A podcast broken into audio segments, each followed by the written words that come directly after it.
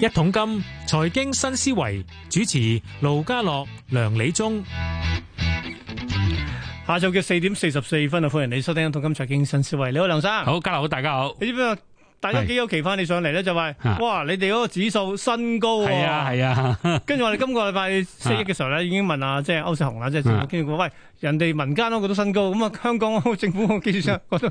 佢跟住嚟都嘅跟住應該嚟啦啊跟住嚟嘅。跟住等等下，同期咧股市哇，喺我哋今日好好彩結束四連跌啦嚇，係啦大家係啦再跌嘅話，都大家話咁你買樓好過啦，係咪真係咁簡單？樓價有一枝獨秀啊，股市又冇運行咧，喂，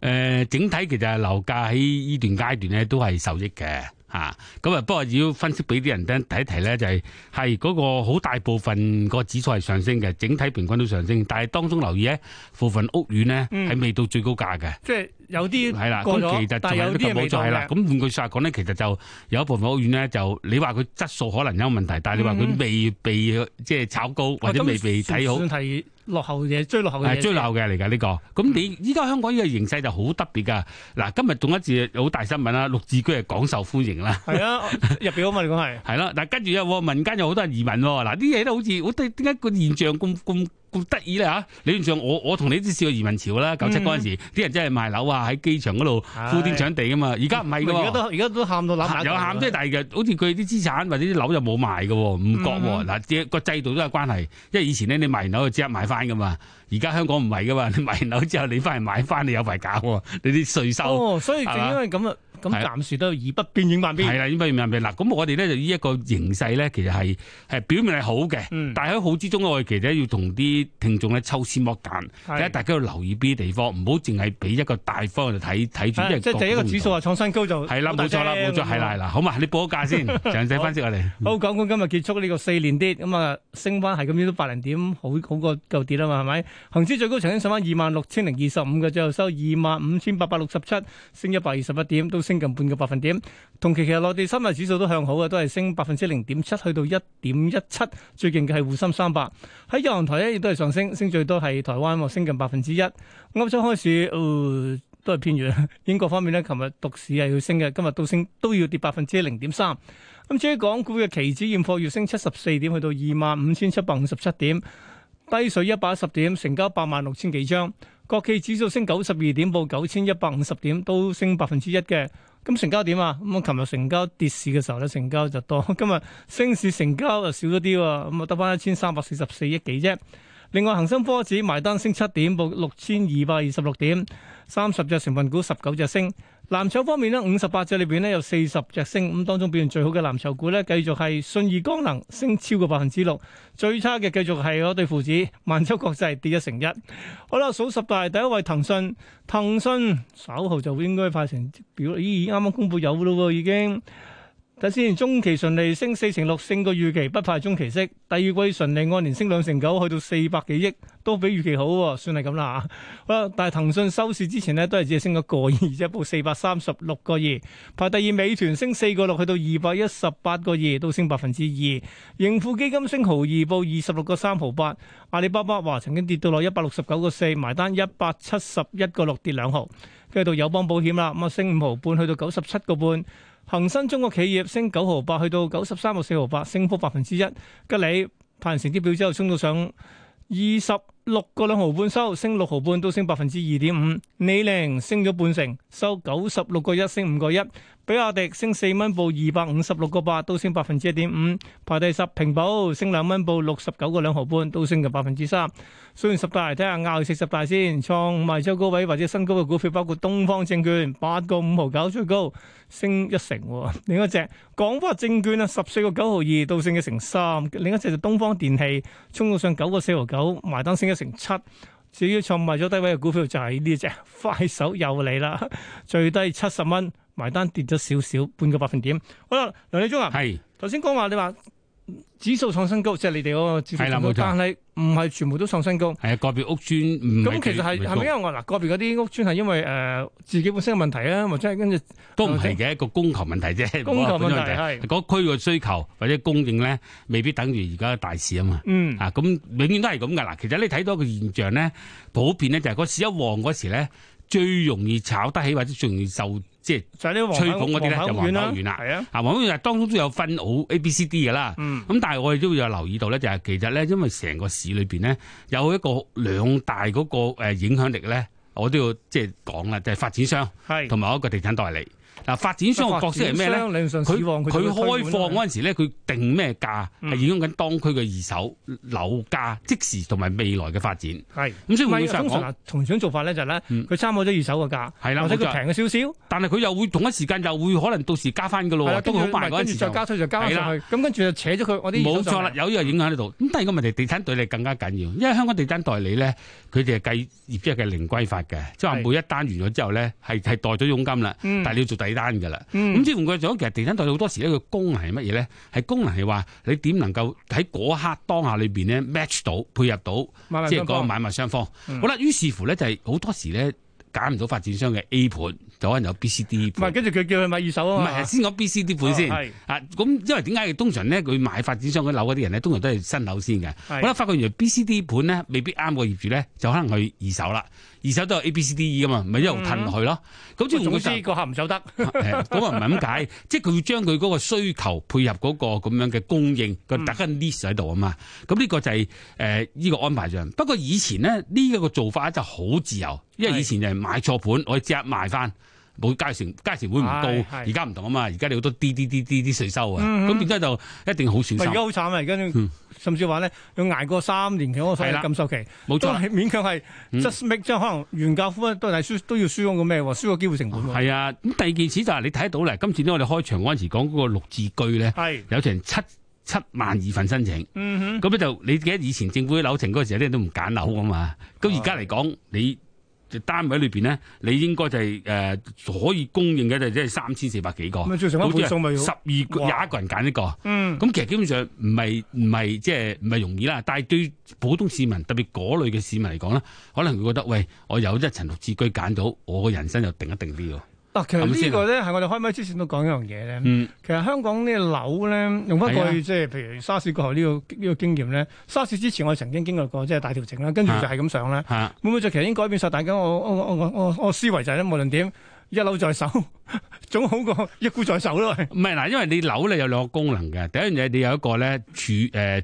居住功能。係你住咗嗰層樓，你又唔想搬嘅，嗯人之常情。第二功能係咩咧？儲富功能，啊儲蓄財富，儲蓄財富功能，係嘛？一儲蓄，因為嗰層樓咧，就算你唔住喺度，你去收租啊嘛。嗯咁仲、有一個呢個間接功能咧，就唔係嗰層樓造成嘅，係政府政策，係就我哋大冇全民做咗保障啊嘛，大部分人啊，即係哦係你將可來能要有靠啦，層加落你即係係公將務來靠員。層樓。我哋冇啊嘛，咁你靠乜嘢保值咧？嗱，以前你可以靠其他基金啊、保險都得嘅，但係嗰層樓咧，係通常你住完咗之後，而家仲政府有個逆按揭，係咁其實係係可以用逆按揭呢個角度係去保障其你嘅退休實生活喎。簡單啲講啦，啊，嗱，除咗逆按揭之外咧，嗯再加埋而家係你嘅 M P F 咧，到係啦冇錯啦15%攞埋去買年金咧，係啦咁。理論上都應該過得下喎。係啊，咁其實呢個咧，其實呢個穩定咧，我想提醒大家，唔係淨係我哋市民嘅，嗯。其實政府都好緊要嘅。因為如果唔係嘅話，你大批中產嗰啲咧，你到時哇一嗰層樓樓價跌到好似以前負資產咁咧，嗯哼你個冇咗前景啊，擔心我唔知就係擔心最尾嗰幾年嘅生活啦。係所以換句話講咧，其實個樓市要穩定咧，呢度好緊要。但係咧，如果比內地嚟計咧，你發唔發覺有個問題咧，就係、香港人咧唔唔中意人哋招呼佢屋企。啊！你講呢個 問題啊好有趣喎。你嗱，內地朋友同埋外國朋友中意招呼你屋企嘅喎，咁先可以即係更進一步嘛，可以啊係更啦加好嘅啊打係關。啦但唔知香港啊，會唔會嗱？講真，誒屋企屈質，咁唔係雖然你話益咗啲飯店啊，即係酒唔家，但係個重點就係、見朋友就出去見重啦。點係乜嘢？重點就係其實係屈質好咩？唔係呢個問題。其係啊實香港嗰個樓你住邊度咧，多少代富代表咗你嘅財富身價。呢呢個呢個你唔唔即係真分㗎，分嗱你咗租階樓，層你租咗佢層樓貴搞住，你都係代表有一定嘅身價。然後跟住你你住一層自己嘅樓，有一嗯層誒即係誒即係市值嘅，啲人都估到啊嘛。香港而家啲資訊，哦係。所以好多香港人咧就唔係太中意人哋去自己屋喂，企。咁其實都唔某程度係咪某程度唔想俾人哋知道自己身家你喂？就算唔係，就算係想都唔好咁多面啊！但係好熟嘅另計啊，兄弟兄弟姊妹另計啦。但係啲朋友咁人哋覺得話咁你咁住得咁好，你你你我以為我覺得我自己屋企屈係咯質，咁所以香港人咧喺個樓嗰度係好保保守，但係呢度內地就唔同。咁但係已經唔好忘記咧，而家香港政策咧一定配合內地㗎啦嘛。嗱，我成日都提醒大家，唔係聽日嘅事，亦都唔係出年嘅事，但係係未來嘅事。係其實內地嘅文化咧，可能內地啲官員唔明白啲，香港啲一啲人都唔招呼佢啲朋友屋企。咁問題就係佢哋你普通人嗰啲屋企咧，真係真係唔會招呼朋友啊嘛我。記得以前係咧，以前 啊睇以前咧，即係以前嘅年代咧，可能啊招呼嚟我屋企食飯啦，好普通㗎而家嗰陣時出街食算啦，係啦，係冇。錯啦。嗱，咁換句實講，其實咧，我睇到幾個大問題咧，我哋都講過幾次嘅。嗯，當下呢個樓市咧，其實都係向上。咁係其實好多個因素都幾好嘅，咁啊包括你低息啦，啊包誒誒誒包括你個成日都覺得政府啲嗰個供應未搞掂啊係 大家市民都即係細聲講，即係未搞掂嘅先未有圓滿解決方案。嗯嗱，哼但係我知道呢樣嘢遲早一定會解決到嘅，因為而家睇香港個政制發展啊，睇香港而家個管治方式咧，嗯佢一定好着力去解決嘅問題。但係無論點咧，樓咧喺全世界政府印銀紙期間咧，佢都係一個保值方法。而個保值方法就好似變化少嘅股票。嗯嗱、你做股票基金都係嘅，但係樓咧就佢好似長久啲啊嘛，咁就可以住啊嘛。所以換句話講，我相 信股未票來係唔可以住，係啦有，收息未嘅來嗰啫段日子做 長子都都嫌你嘥啦。未來嗰段日子裏邊咧千。祈唔好做長子。係啦，啲人都會靠嗰層樓咧去保住自己嗯係。我哋唔係個對個通，唔係個對對抗通脹嘅嚴格，係對抗印銀紙啊！係我哋冇資格叫啲政府印唔印銀紙，但係問題就係你一層樓最低限度都希望啦，可以嗯唔好話距離咁遠啦。咁有呢個功能喺度啦，呢呢度一點。但係其實一個好大嘅情況就係息會加息噶嘛。嗱，我唔好話俾我仔聽，將來你嗰代一定唔會加息，唔可能噶嘛。冇可能嘅事嚟㗎。第二呢嗯不過咧，而家當然考慮就係你知美國而家要搞基建啊嘛。係啦，冇錯。佢亦都唔容許佢息率上得好快，明白所以咧，正因為咁，所以你仲可以大家一齊陪佢一齊 en- 享受嗰啲嗯短期嘅低息，但係息始終都要還。但我想話一個問題喎。嗯，呢個都係假設港元同美元係絕對掛鈎啫喎。係咁睇今日當下嘅社會裏邊，即係當下嘅環境裏邊，呢樣嘢嗱，我唔係講任何個人嘅意見，嗯，亦你可能有機會有一個新改革噶嘛。咁嗰陣時如果唔掛鈎，有第二個第二個景象噶咯。哦咁又有呢個另一樣呢個第嘢個㗎問題啦，啦係啊，啊，咁我哋要即係如果你真係好多財富㗎，即係你為自己財富計劃，你都預計埋有呢個情況出現嗰陣時，點樣保障咧咁啊樣？嗯咁第三樣嘢咧，就要知道咧，就有經濟嘅循環噶嘛。係。咁其實所而以家周期咯，係啦，經濟周期，但係而家嘅經濟其實唔算好㗎。嗯但係問題就係、都好似個樓市冇乜俾人哋去質低咗，就因為佢嚟嗰個即係對抗印銀紙呢個功能喺度。嗯咁最後一個咧就係話咧，誒我我哋要睇睇整個政策，因為而家咧大家覺得咧啲政策都係一路如貫，誒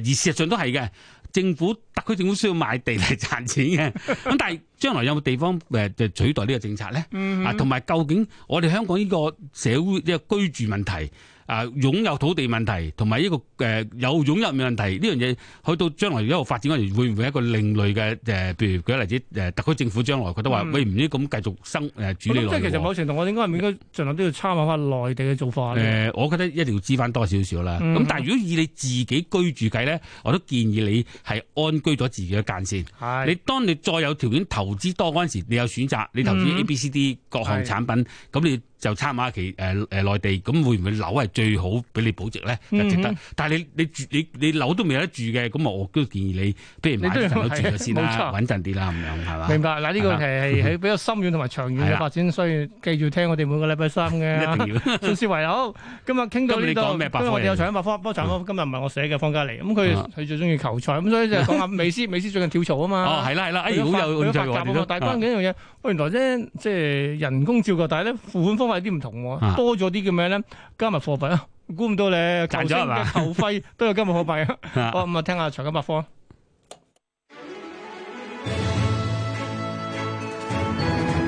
財金百科。